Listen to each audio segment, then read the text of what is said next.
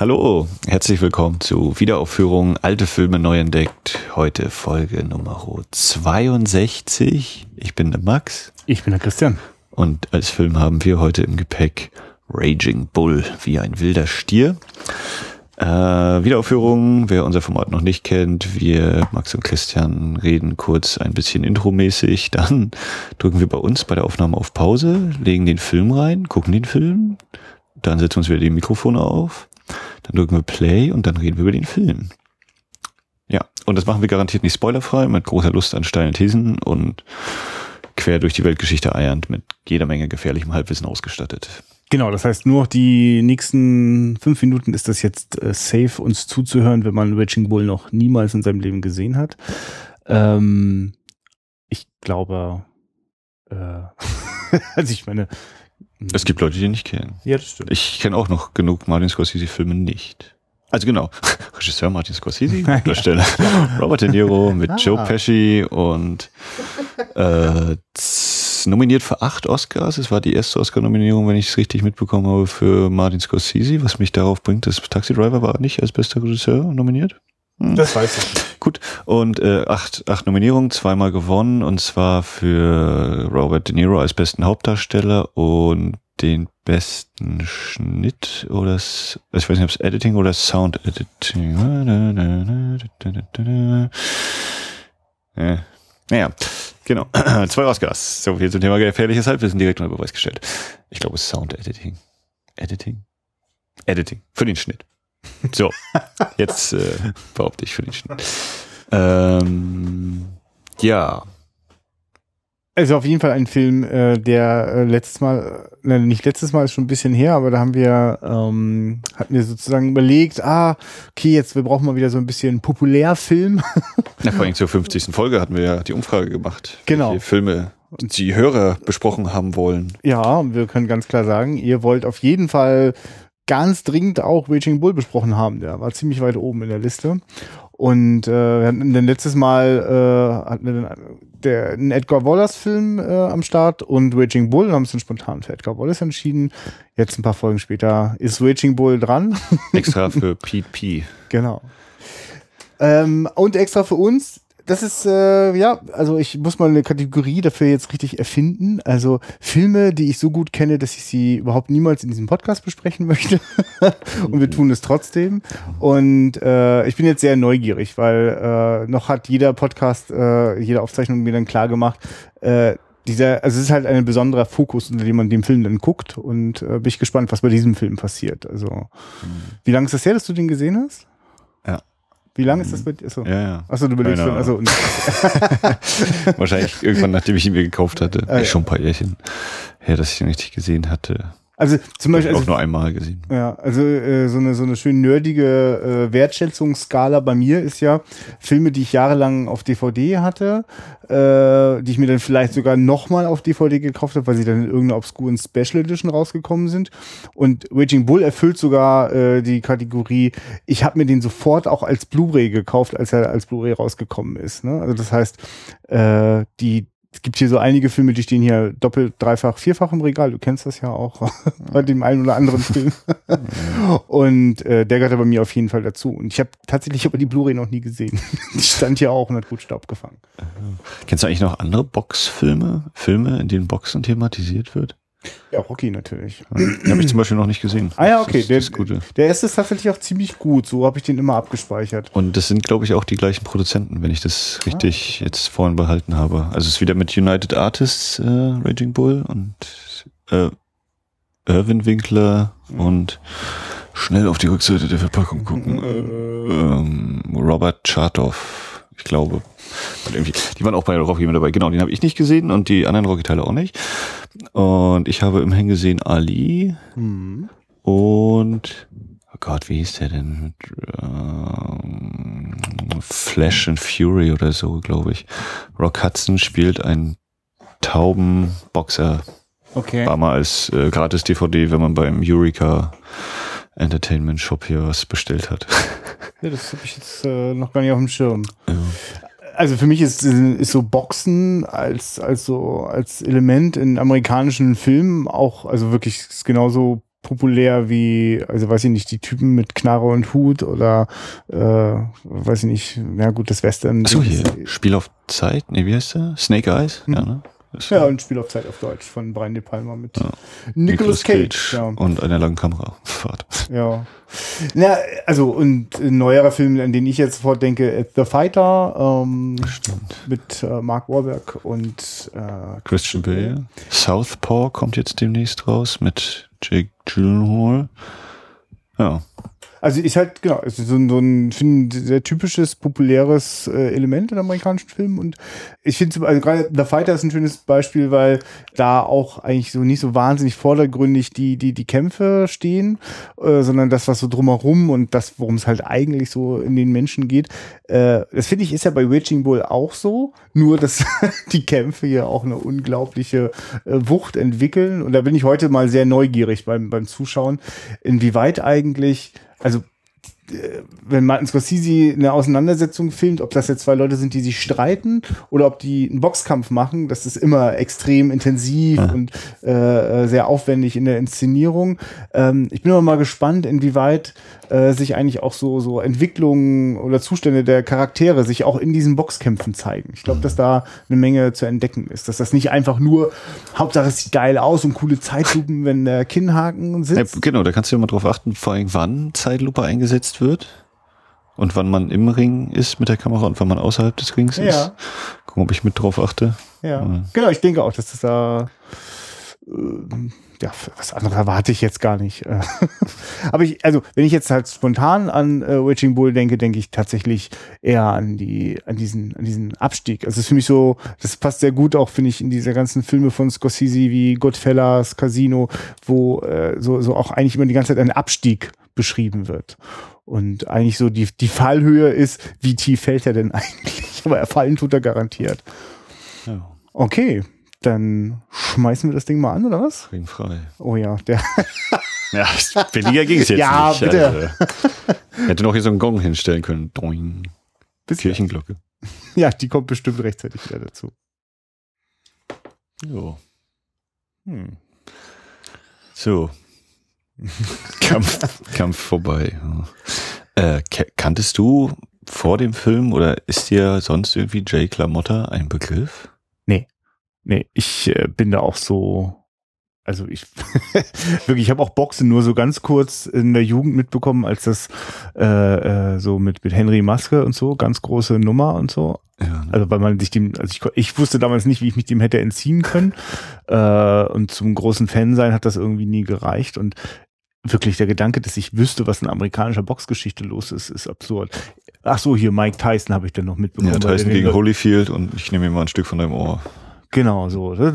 Also wenn es wenn es in den Boulevard geschafft hat, dann habe ich es mitbekommen. Und ich bin mir sicher, dass es seinerzeit mit Sicherheit äh, Jack LaMottas äh, äh, äh, Kapriolen auch in, den, in, den, in die Boulevardpresse geschafft haben. Aber da war ich nicht dabei, das weißt du selbst.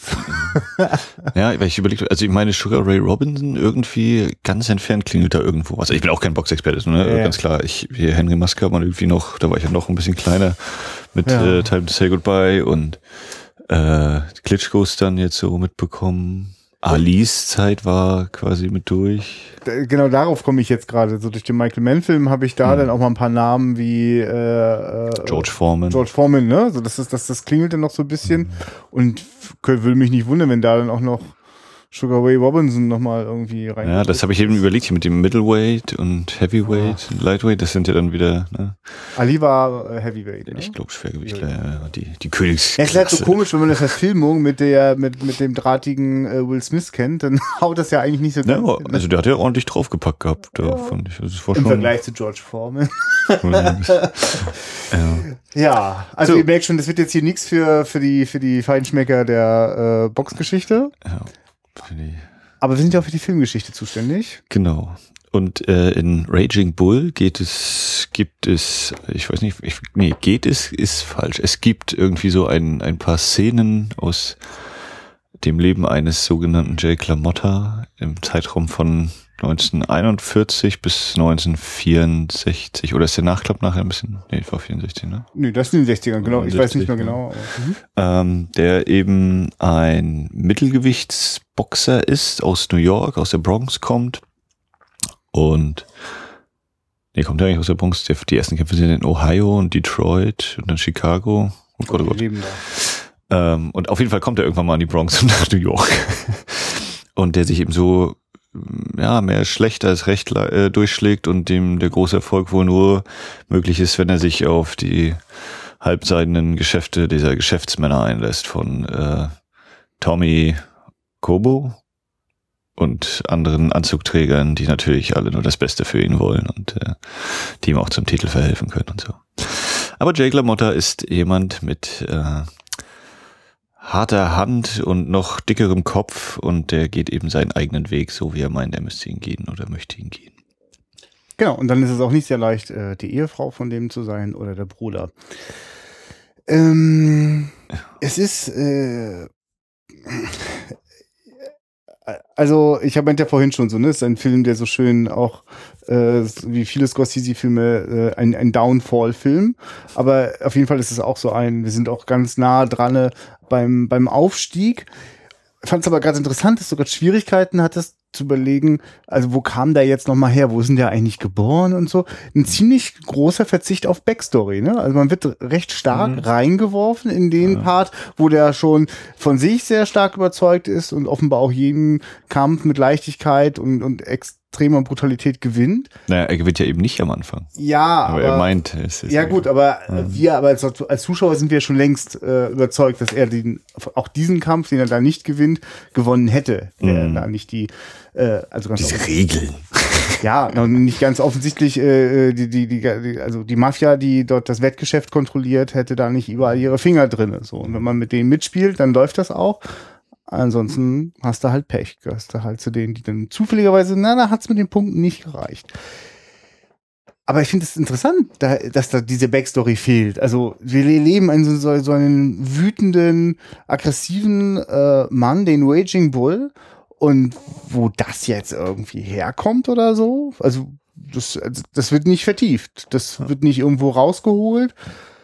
Ich weiß gar nicht, ob ich das jetzt vermisse, aber ich finde das auffällig. Also hatte ich jetzt so auch gar nicht. Also auch ja, in den Gesprächen ist, sind wir eigentlich immer in der Gegenwart so, ne? wie man mit dem, was gerade ist, umgeht. Ja, ja. ja ich überlege gerade so Thema Familie und ist es eigentlich die, der Besuch in der Wohnung von seinem Vater, wo er die Vicky mit hinholt und dann hier ist ein Vogel, aber der ist jetzt wahrscheinlich tot, das war mal ein Vogel und hier ist halt das Bild von ihm und seinem Bruder, aber also äh, auch der Vater glänzt eben mit Abwesenheit, die Mutter äh, wird höchstens mal zum Fluchen irgendwie benutzt, glaube ich. Äh, also die sind nicht, nicht vor der Kamera irgendwie zu sehen. Und ja, das bleibt offen. Ja, was gut ist, dass du mal einbringst, dass es ja diesen Moment gibt äh, in der Wohnung der Eltern. und äh Wo ich auch kurz überlegt habe, na, er sagt jetzt, das ist halt die Wohnung vom Vater, aber eigentlich gehört die bestimmt einem Freund, der die jetzt Flair geräumt hat, aber es war dann doch schon, das passte schon. Ja. War mein erster Gedanke, als er da reinkommt, so von ja. wegen, ne, na, die haben bestimmt hier irgendwie so eine Bude. Ja. ja, und Jacks erster Gedanke war, auf dem Bett meines Vaters knall ich jetzt das junge Mädel, die da übrigens 15 Jahre alt Sein ist. soll. ja, gut, das. Ein genau, Vorbote des Schicksals, das wird ihm noch zum Verhängnis. Dieses mit den jungen Mädels, ja. Ja. So nachträgliche Bestrafung noch. Weil Schon da wird das aufgemacht, dieses Thema.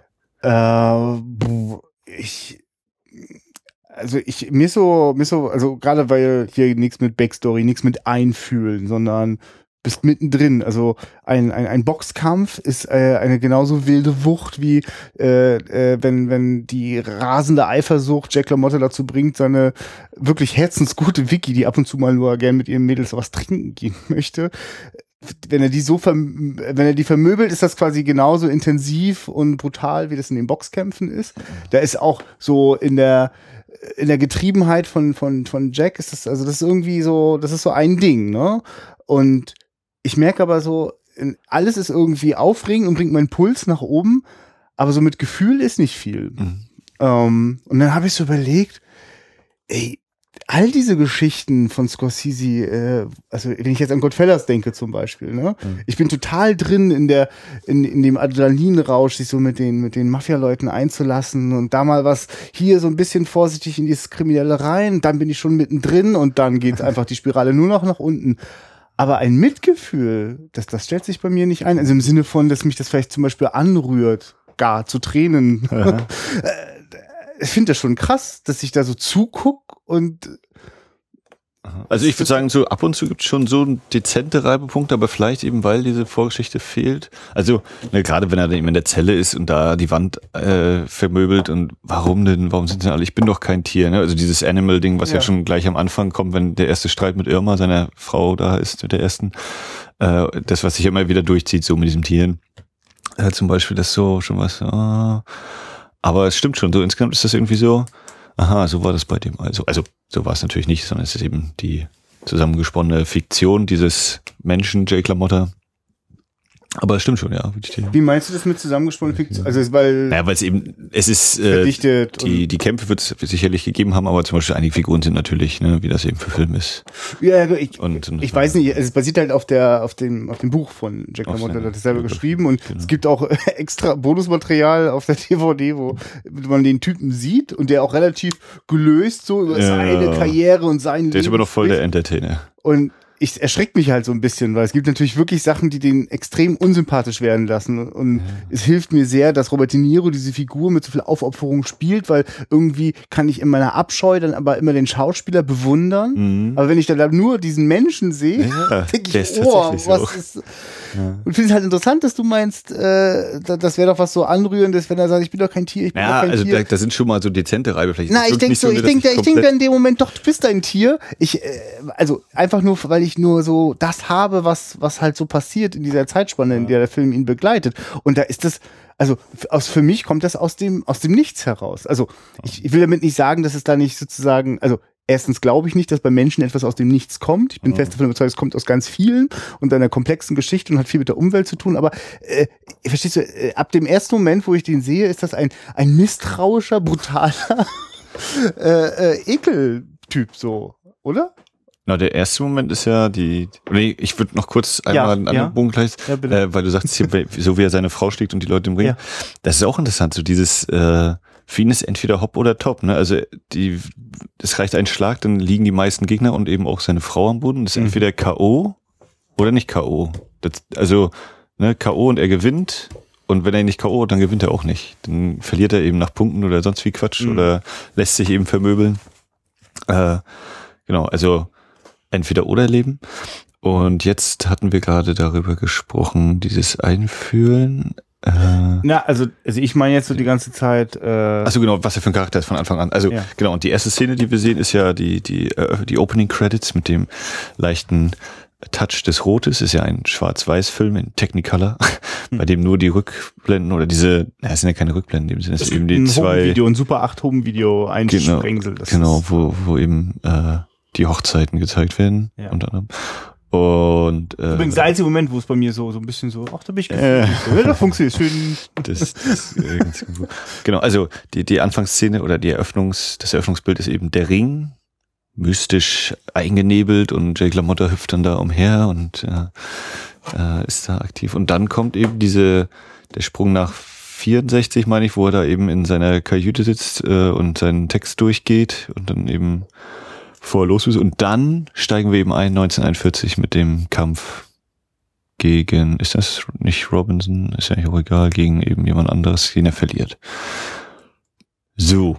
Und da ist er für mich auf jeden Fall noch nicht so ganz dieser mhm. ganz äh, schlimme Finger.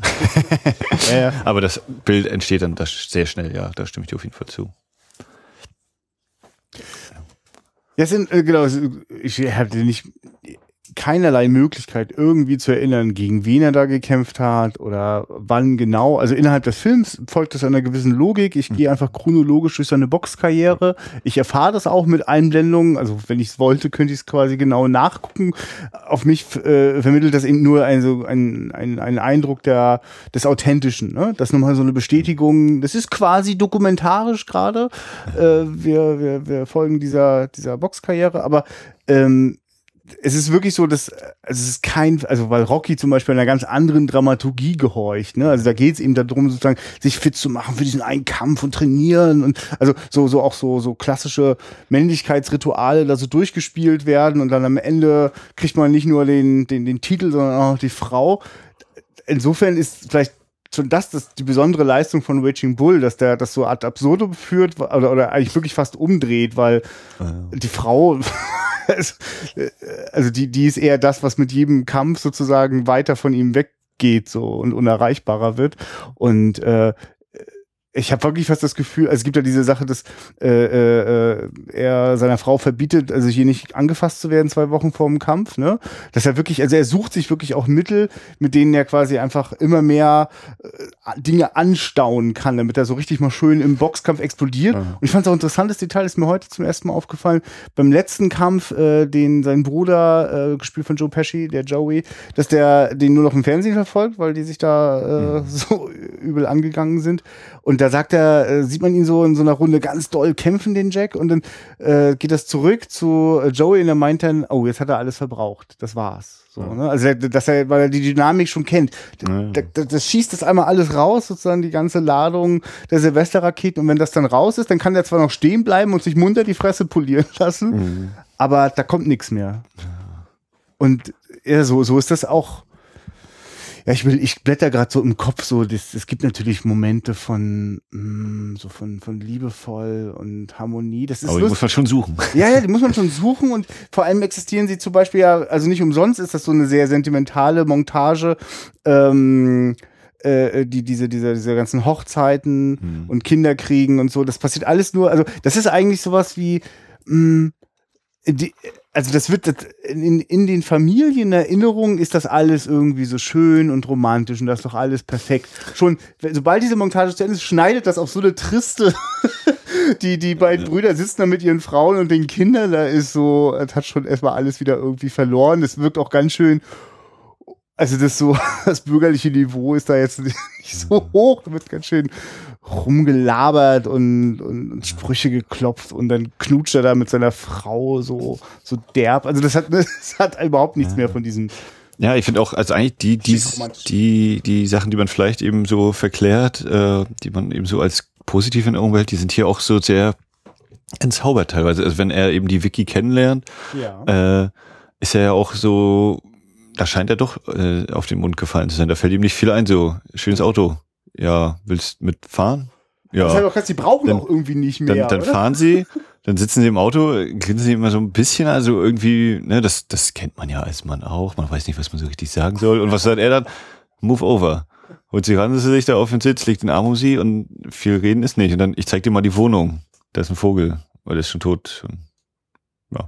Ja, was brauchst du halt, um eine 15-Jährige zu beeindrucken, ne? Ja. Also, das, das klappt dann halt schon. ja, also, also er, da, da, da fällt ihm nicht viel ein. Also er ist eigentlich wirklich so, den musst du in den Ring stellen und dann machen lassen und das ist es eigentlich. Und alles andere ist, das, das ist nicht für ihn, das ist nicht seine Welt. Also sowohl, also natürlich würde er den Titel gewinnen und mit seinen Qualitäten und dass dafür eben so Politik und äh, kriminelle Machenschaften nötig ist, das ist nichts für ihn. Das, nee. Er will einfach nur boxen, will einfach umhauen. Das, das kann er und ist gut. Und viel mehr kann er eben nicht. Der Rest funktioniert nicht so richtig. Und er ist halt auch nicht so der Typ, der so jetzt so das Leben reflektiert. Wir erleben mehrfach Szenen auch, in denen das, das erinnert mich ganz stark an Taxi Driver. Äh, Da ist ja auch die Robert De Niro-Figur, der Thomas Bigel, öfter so mit Gedankengängen beschäftigt, die eher irritierend sind, so für ein aufgeschlossenes, weltoffenes und tolerantes Publikum. Nämlich, wenn sein Rassismus da so durchkommt, der so auf die Schwarzen zu schauen, das mit Zeitlupe inszeniert ist. So gibt es hier Szenen, in denen seine Eifersucht sichtbar wird. Es gibt da äh, einen sehr guten schön. Freund von äh, Joey, ähm, der dann auch mal äh, die äh, Wiki ausführt. Die kennen sich wohl von früher, die gehört da irgendwie so zu den Kreisen. Und äh, das ist dann immer alles so in, in, in Zeitlupe auch, ne? Und er, aber man sieht Mhm. sozusagen, also dieser, also dieser subjektive Blick, der erzählt schon die ganze Eifersucht. Ich meine, ich also, äh, sagen wir mal so, es erzählt eigentlich nur erstmal das, was er da empfindet. Und er ist jetzt nicht der große Mhm. Reflektierer, deswegen kommt da jetzt nicht keine neuen Erkenntnisse raus. Es gibt auch nichts, was wir sehen, was irgendwie den Verdacht jetzt bringen würde. Ja, Oder was auf jeden Fall belegen würde. Es Ja. Den Beweis, der, wird, der filmische Beweis wird nicht erbracht. Es Ich dachte zum Beispiel wirklich noch, also ich habe äh, wirklich eigentlich nur noch so Fetzen im, im Kopf gehabt. Ich werde nie vergessen, wenn Robert De Niro zu Joey sagt, you fuck my wife und das ist alles so intensiv, ne? Aber das hat er nicht. Oder doch?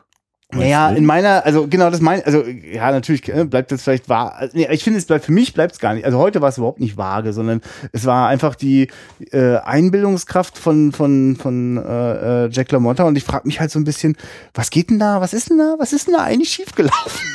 ich habe heute so das ist der Kontrollzwang wahrscheinlich. ne? also, ja klar, jemand, der sah, also so wie der durch sein Leben schreitet, wie du das ja vorhin schon beschrieben hast, äh, braucht er über alles die Kontrolle.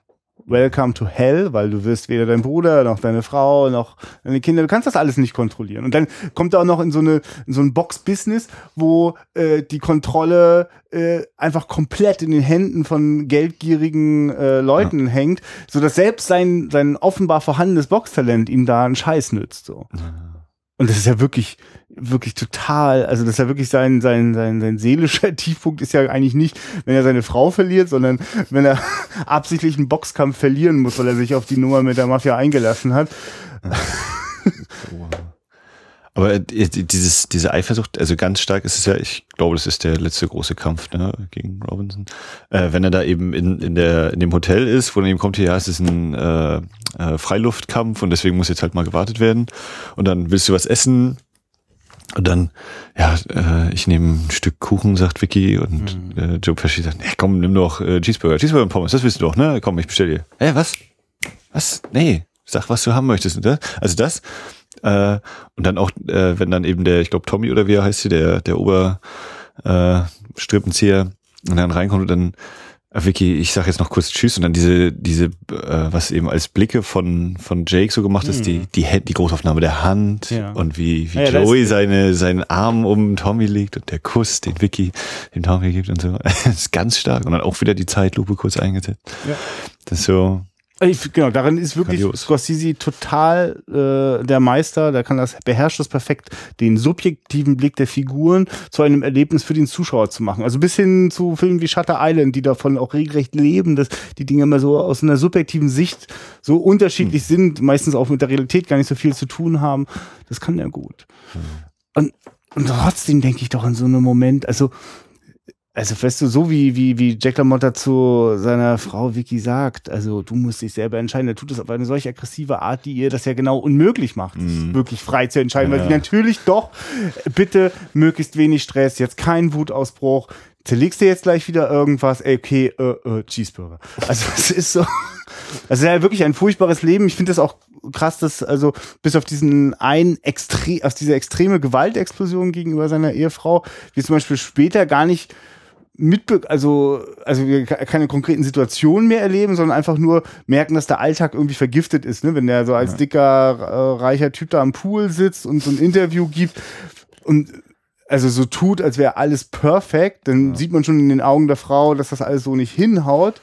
Aber als ihn dann plötzlich verlässt, also ist das was Plötzliches und wir können es uns mhm. dann aber ganz gut zusammenreimen. Aber ich will vielleicht nur, das ist eben das, also diese Methode sorgt dafür, dass das sehr, sehr nüchtern erzählt wird, auch sehr äh, kompakt, nicht melodramatisch, aber in dem Moment, wo er eben auf das Melodram verzichtet, verzichtet er eben auch darauf, dass das Publikum da sozusagen mit dem Herzen dabei ist. Ich bin da mit dem Kopf dabei. Mhm. Ne? Und wenn's, wenn, wenn so gekämpft und geflucht wird, mich auch total mit dem Bauch dabei. Aber ich, ich, ich merke so, dass mich das heute so ein bisschen umgetrieben hat, dass da mein Herz nicht kriegt. Also, es war, ich war eine, eine klitzekleine Enttäuschung. Ich, ich.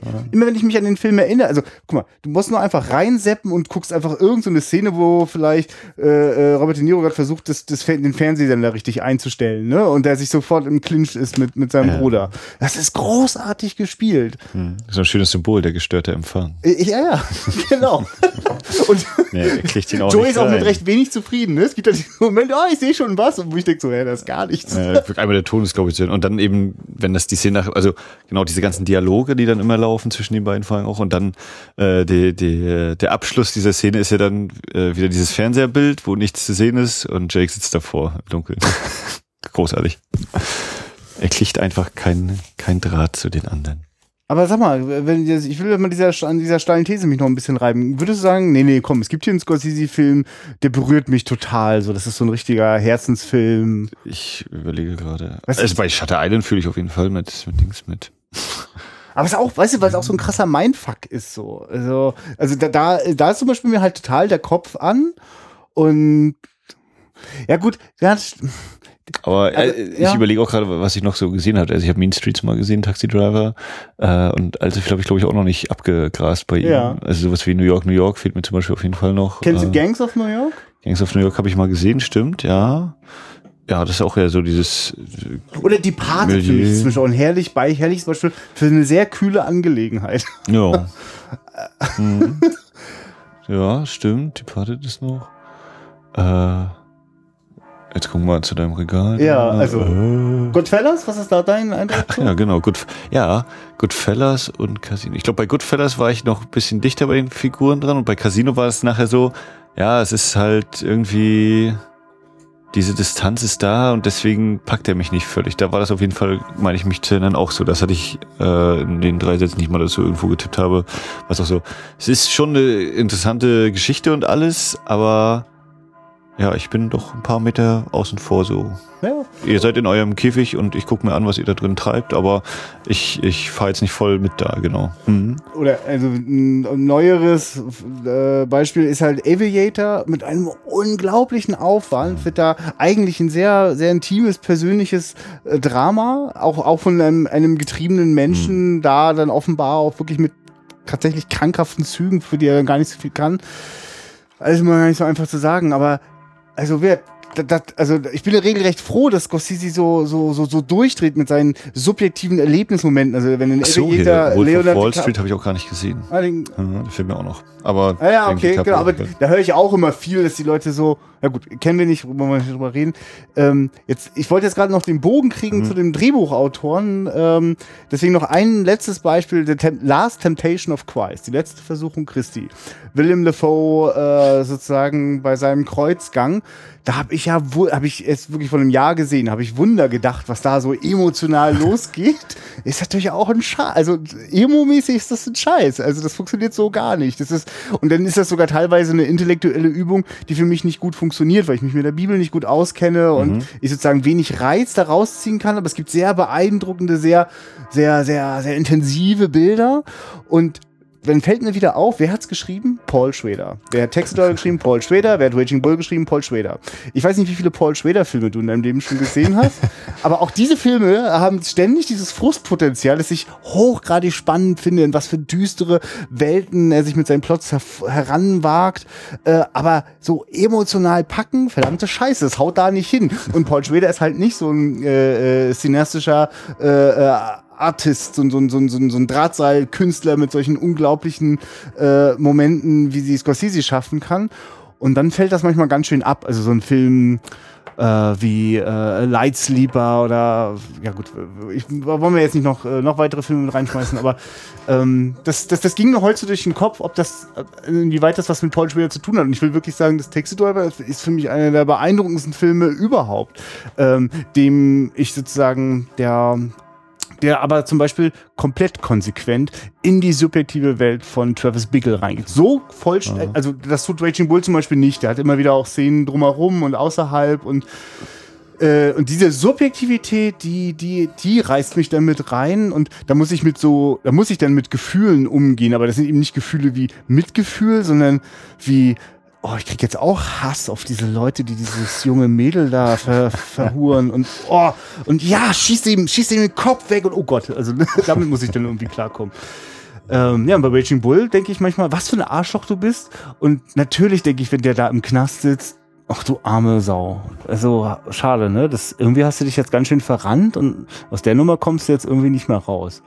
Wie geht denn dir das eigentlich zum Schluss, wenn diese ganz traurige. Oh, ja. Er hatte dann nicht mehr seine eigene Bar, wo er den, den Pseudo-Setup Ja, ja. macht, sondern er ist nur noch der, der dafür sorgt, äh, äh, dass nochmal was Lustiges gesagt wird, bevor die, die, das nächste Tittenmädel kommt. Ja, und selbst das ist schon irgendwie Das völlig überaltert. Also das, ja, das ist ganz extrem visualisierter Abstieg da, ja. Da Ja. wird knallhart. Also und dann natürlich ist es auch keine Kneipe mehr auf Dings, sondern da musst du schon in den Keller gehen, wo, damit du ihn sehen kannst noch. Äh, ja, das ist hart. Ja, ja, nee, wirklich. Also da, da, da schiele ich dann so zu Laufzeit und denke, ja krass, jetzt gibt's 20 Minuten Abstieg und Es ist kein Wohlfühlfilm. nee. Also, ne, das, das gibt ja auch, dass dann irgendwie so dieser versöhnliche Schluss gefunden werden soll, aber genau, wichtig vielleicht auch keine Erlösung. Ne? Man hat ja oft so bei tragischen Filmen, die immer, so immer weiter runtergehen. Das ist dann irgendeine so eine Form von Erlösung, meistens in einem, vielleicht auch im, im Tod, im Selbstmord oder was auch immer. Aber das ist ja nicht. Das Dass nochmal einer die Blume hochhält, aber hier ist auch wirklich so dieses, ja, es ist jetzt so, als würde er nochmal in den Ring gehen, aber das ist auch nicht wirklich sein Ring, ne, Stimmt, den er da stimmt, betritt. Ja. Das So, ist so, nochmal das ist ja die letzte Szene. die Vorbereitung nochmal auf den Kampf, aber es ist eigentlich nur trostlos, auch wenn Martin Scorsese ihm da kurz zuspricht. Ja, stimmt, ein kleines Cameo. Oder? Nee, da, da ist wirklich, äh, ja, danach denkst du erstmal, okay, ich werde kein Boxer, ich behandle meine Frau gut und äh, dann wird's vielleicht was mit dem Leben. Also, nee, das Und, und die Frage ist, ob, also zumindest das, ich weiß nicht, ob ich das nur wegen diesem Making-of, das damit drauf ist, wo er dann selbst zur Welt kommt. Äh, Also ich, ich war halt überrascht, dass Jack LaMotta jetzt eben nicht aussieht wie so ein depressiver Vogel irgendwie, der es irgendwie gar nicht mehr gepeilt Man sieht bekommt. Gesicht schon an, ne? Das, äh, das Ja, erzählt auch das- schon eine Geschichte. Definitiv. Und dass das all diese blutigen Details, die in den Boxkämpfen zu sehen sind, dass das seine Spuren hinterlässt, daran ist dann kein Zweifel mehr. Aber na, ich mh, das, das macht es ja so, so, so, dass sich da quasi jetzt nicht wirklich was auflöst, weil es ist also weder besonders tragisch, also im Sinne von, da endet das Leben dann. Also Das ist das vielleicht- Leben das geht einfach weiter. Das ist vielleicht noch die, die fieseste, Ja. äh, der fieseste Schluss von allen. Du, auch, auch hier ist nicht Ende in der Gosse. Du musst weitermachen. Dieses Ding musst Genau. du weiterziehen. Und eigentlich macht er das wirklich mit der gleichen Intensität, wie als wenn er einen großen Kampf hat, den, den Millionen Leute sich anschauen. Ja, es ist.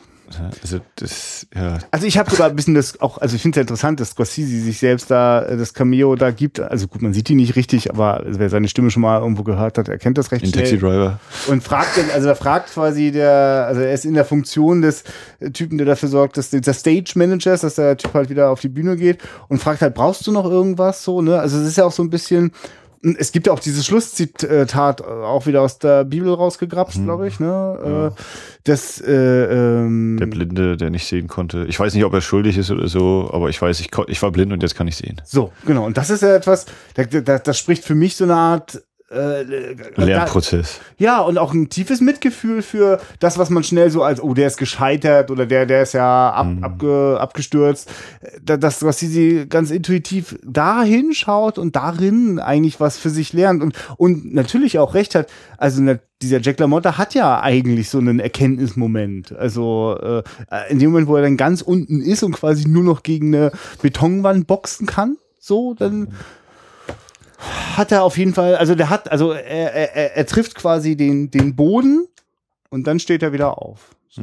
Und, und darin etwas zu sehen, äh, auch, auch etwas Bemerkenswertes zu sehen, etwas, wo man sagt, komm, komm ruhig nochmal rauf auf die Bühne oder hier, ich mache diesen Film. Mm, Das kann ich schon verstehen. Und irgendwie bin ich auch dankbar, dass der da nicht so einen pathetischen Scheiß hinbaut, weil wäre das ein dicker, fetter Hollywood-Mainstream-Film, wird es am Ende eine große Rede ist von erstmal ihm in geben. Farbe auf jeden Fall. Ja, genau, wäre in ja Farbe und äh, äh, äh, ne, hier der Christian, der äh, ich hätte dann was schön Schwülstiges mit John Williams äh, Klaviermusik und er würde so eine Abschlussrede halten, die er im wahren Leben nie hinbekommen Da hätte. würde irgendwas in Rot nochmal durchs Bild gehen oder so. Ja. Damit es der, der, der nochmal aufgegriffen wird, ja. Also so ein bisschen ist das so, äh, also ich hatte das öfter so, dass, dass sich dieser Film sehr dokumentarisch anfühlt, nicht weil die Inszenierung ist total durchstilisiert, aber mh, es gibt so, so, ein, so, ein, so ein so authentisches Grundbedürfnis, das da sehr stark äh, äh, äh, befriedigt wird, nämlich, äh, also oder das irgendwie auch da ist, also sowas, man muss das jetzt, also die Kämpfe müssen ganz genau beschrieben werden, also wer kämpft da gegen wen, wann war das? Und ich habe auch wirklich das Gefühl, da wird sklavisch die Reihenfolge eingehalten, nahezu jeder wichtige Kampf auch erwähnt und äh, und so ein Dokumentarfilmer hat, muss ja dann aus dem, was er beobachten konnte, ja am Ende den Bogen schneiden. Und so würde man wahrscheinlich so einen Moment, das, das klammert den Film ja, dieses äh, in den 60ern in dieser äh, äh, Kabine sitzen und nochmal so pseudomäßig irgendwie Shakespeare oder andere Filme mit Marlon Brando zitieren. Das ist so, das ist so seine Rede. Ne? Darin, darin kann er sich so ein bisschen, daran findet er einen Halt. Und äh, da, da dichtet halt Scorsese jetzt nicht noch was dazu, sondern das ist eben das. Das, das meine ich mit, das hat was Dokumentarisches, ne? Weil halt, hätte ich alle Freiheiten eines Spielfilms, könnte ich ja ständig übertreiben und da ist so eine gewisse, da, da nimmt er sich zurück. Äh, oder halt auch in dem Fall Paul Schweder, der das ganze Ding geschrieben hat. Ja, aber das ist, Ja, das ist schon, äh, haben sie schon was irgendwie auf die Beine gestellt, was so, also er hat irgendwie 23 Millionen eingespielt mhm. in Amerika.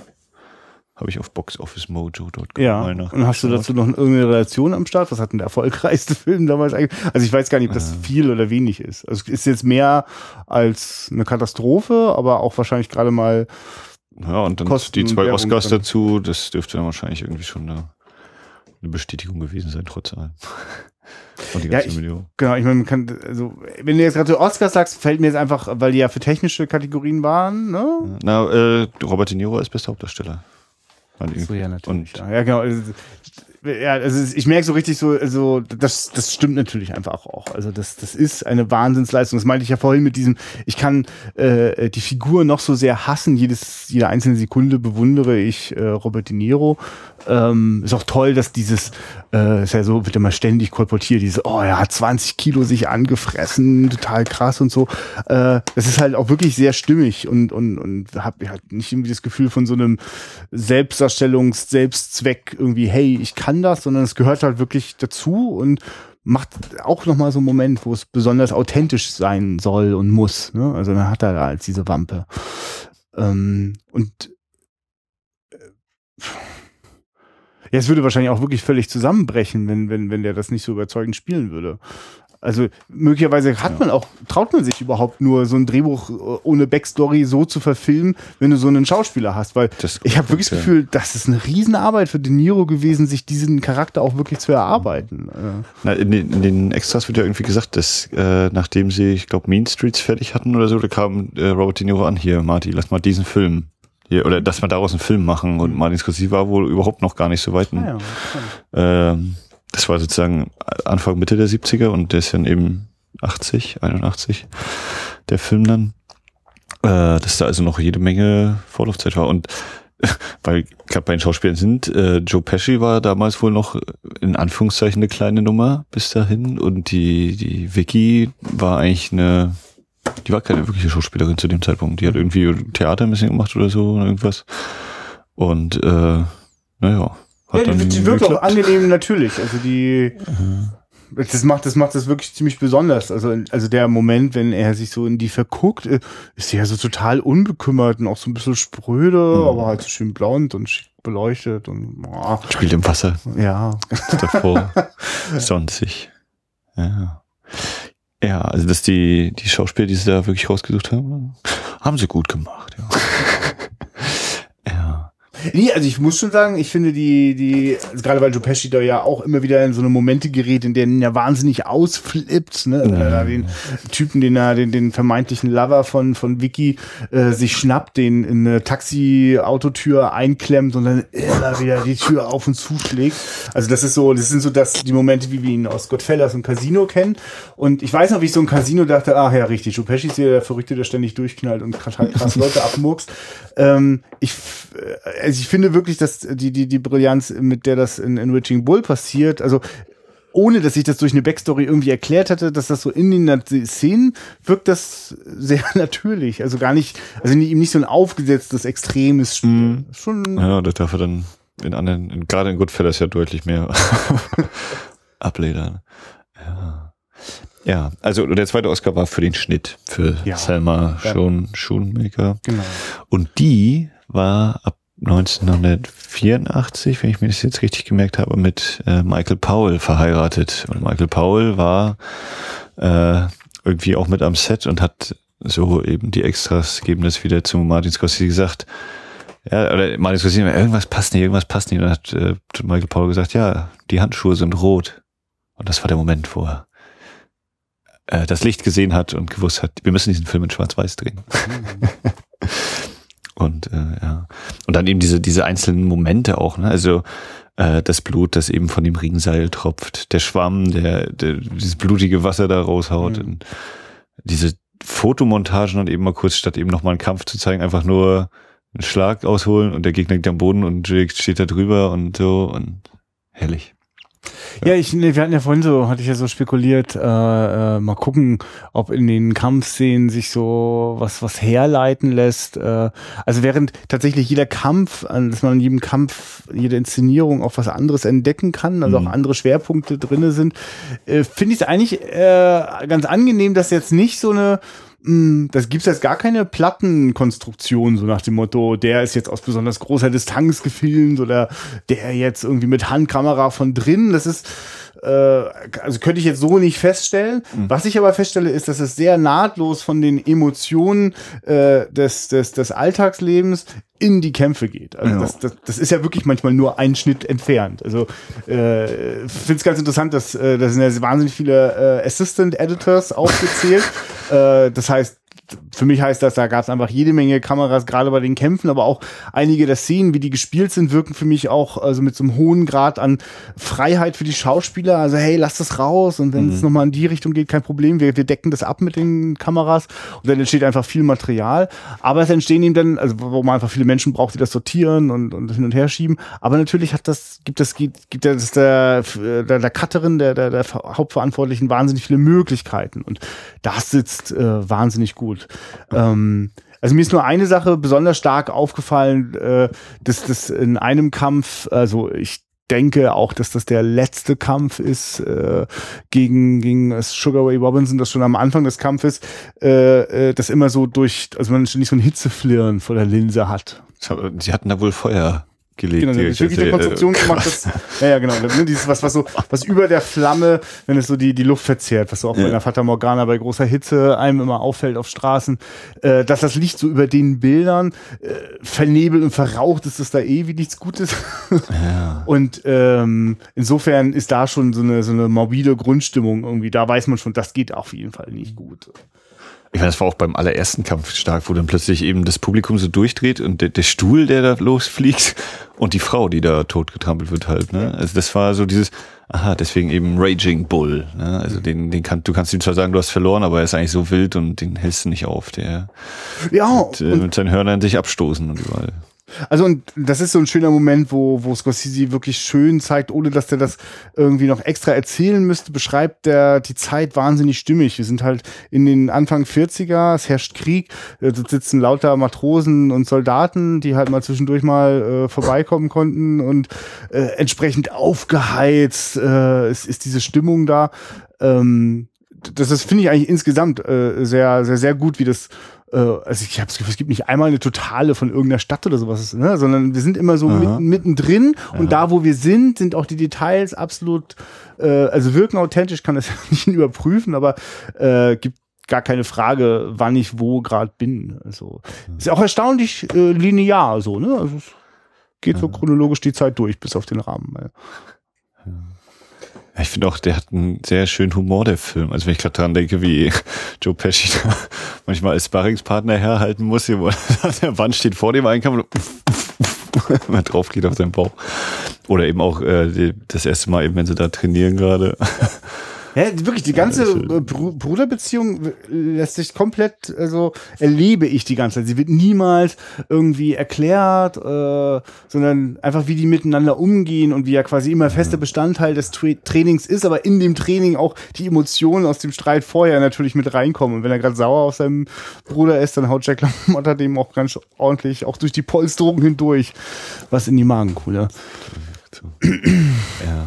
Und sehr geil auch eben diese, diese der Ton. Ja. Wenn da eben die Tiergeräusche da durchbrechen und was der da nicht alles mit reinmacht. Frank Warner oder so, glaube ich, heißt der. Ja. Und da hatte ich mir eben auch noch kurz anguckt hier von Herrn Bozerow, die Doku ist dann eben die Rede davon, wer eben die ganzen Tiergeräusche aufnimmt, der Frank Warner. Und äh, vor allem, dass er nach, nach der Produktion alles Material, was er so aufgenommen hat, vernichtet hat. Einfach äh, aus zweierlei Gründen. Er sagt einmal, naja, ich arbeite daran und am Ende gehört der Film eben den Produzenten. Und äh, ich glaube, die Salma Schoenmaker sagt das sogar, naja, seine Einstellung ist halt, dass er nicht in die Versuchung kommt, nochmal was zu recyceln, sondern alles wieder von Null anfängt. Wenn er jetzt an einen neuen Film geht, dass er sich nicht einfach wieder kopiert und dasselbe nochmal macht, sondern dass er da eben wieder sein, sein eigenes Ding irgendwie findet. Also genau, ich finde das für einen Film äh, 1980, er gilt auch mal so ein bisschen so als der letzte Film des New Hollywood, ist ja Ende 70er gedreht worden, 1980 veröffentlicht. Ähm, da geht so eine Dekade zu Ende, aber äh, wirklich kein Film aus dieser Zeit hat mich mit äh, so einem ausgeklügelten Sounddesign äh, beeindruckt.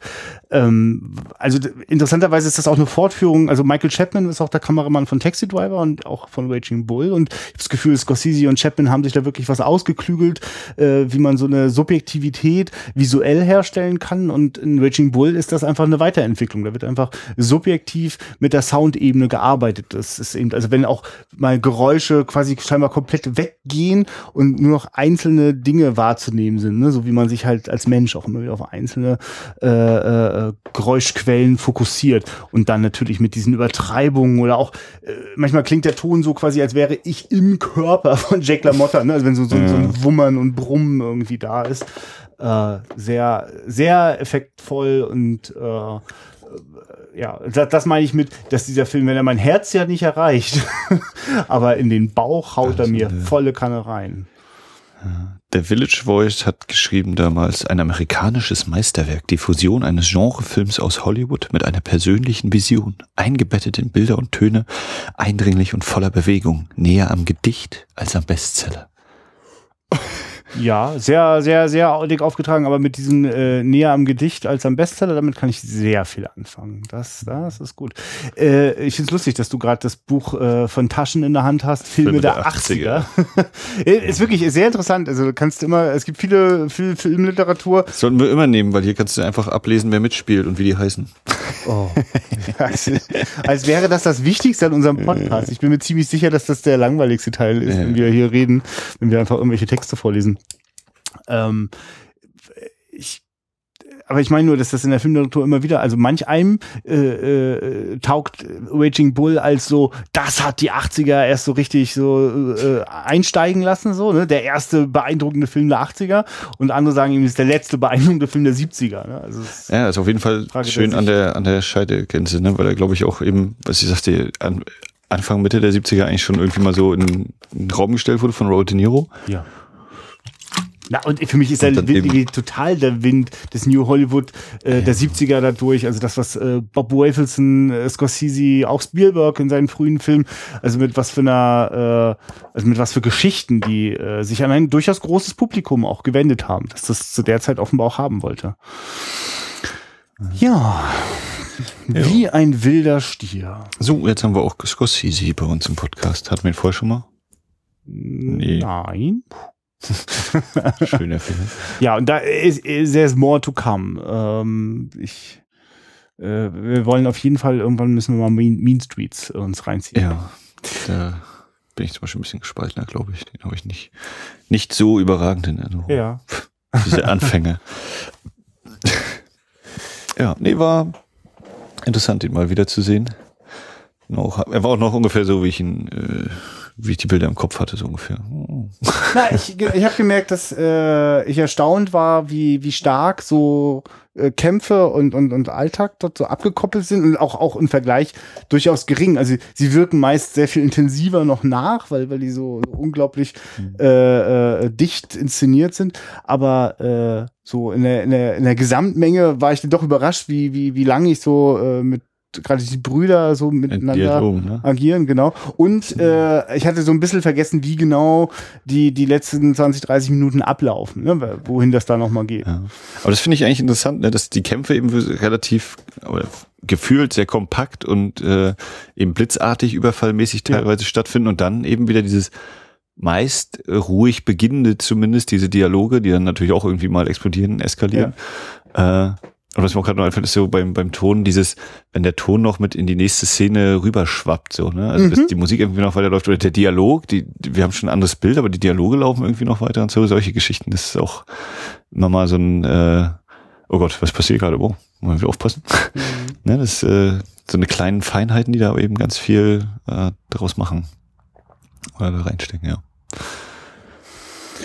Jo. Okay. So viel zum, zu unserem Ausflug in die Stierkampfarena. Ja. Ähm, damit kurz zur Werbung. Wenn ihr uns gerade bei iTunes gehört habt, könnt ihr uns gerne eine Sternebewertung geben, könnt auch einen Kommentar dazu schreiben. Auf wiederaufführung.de, unserer Homepage, könnt ihr alle Folgen finden. Könnt ihr auch bei iTunes, aber bei, auf unserer Seite ist es noch viel toller. Da könnt ihr auch gerne, sehr, sehr gerne Kommentare hinterlassen, was ihr von den Filmen haltet, was ihr zu unseren Äußerungen denkt. Ähm, ja, auf facebook.com slash Wiederaufführung sind wir auch zu finden und bei Twitter at Wiederaufführung und, und, und, und. So, das war die Werbung. Ähm, womit geht's nächstes Mal weiter? Wissen wir noch nicht ganz genau. Ja, das, das ist noch so ein bisschen vage. Das hat auch damit zu tun, dass wir so äh, ein bisschen vorausschauend gerade am Produzieren sind. Der Sommer kommt. Genau, er ist ja quasi schon längst da und äh, es gibt halt auch so das ein oder andere äh, Ding, was äh, wir hier so äh, noch außer Podcasten in unserer Freizeit machen. Man soll das nicht glauben. Ähm, Und manchmal sogar arbeiten. ja, ja. ähm, es gibt auf jeden Fall eine Sache, auf die ich nochmal hinweisen will. Also da könntet äh, ihr zumindestens äh, eine Hälfte von dem Wiederaufführungspodcast auch mal treffen und vielleicht finden wir uns sogar zusammen und quatschen dort über den Film. Ähm, vom ab dem 13. August äh, läuft das Chaos Communication Camp in äh, Milsenberg. Wer da jetzt überhaupt nicht weiß, was das ist, das ist jetzt glaube ich gerade Oder wo das ist. oder wo das ist, der ist möglicherweise, gehört er gar nicht zum Zielpublikum und ihr habt auch, glaube ich, schon längst alle Gelegenheiten verloren, äh, euch Tickets zu sichern. Solltet ihr aber eh da sein, dann seid doch auch mal dabei. Guckt mich besuchen. Äh, ich werde äh, dort ein Hacker-Kino machen. Geht, geht dorthin, wo groß das Schild ist, Christians Kino, Wiederaufführung. ja, na, also äh, wir zeigen ja nicht einfach irgendwelche Kinofilme, Max. Das weißt du ja wohl selbst am besten. Da muss man alles ordentlich lizenzieren und ausleihen und so. Ne? Da gibt's eine Leinwand, äh, da gibt's Podcast-Equipment und der Rest ist privat. Ne? Also kommt uns besuchen und äh, gibt auch eine offene Leinwand, bringt einfach was mit, dann können wir auch was gucken. Und äh, was alles dort irgendwie an Podcasts entsteht, äh, soll äh, zum einen vielleicht sogar möglicherweise live gestreamt werden. In jedem Fall wird es dann vielleicht auch die eine oder andere Sonderausgabe geben. Das alles lassen wir noch ein wenig nebulös. Ihr werdet schon merken, was bei euch im iTunes-Feed oder im Podcatcher Genau. aufploppt. Der nächste Sonntag kommt bestimmt und irgendwann auch wieder eine neue Wiederaufführungsfolge. So sieht's aus. In diesem Sinne, guckt Filme, habt Spaß dabei. Bis zum nächsten Mal. Wir hören uns.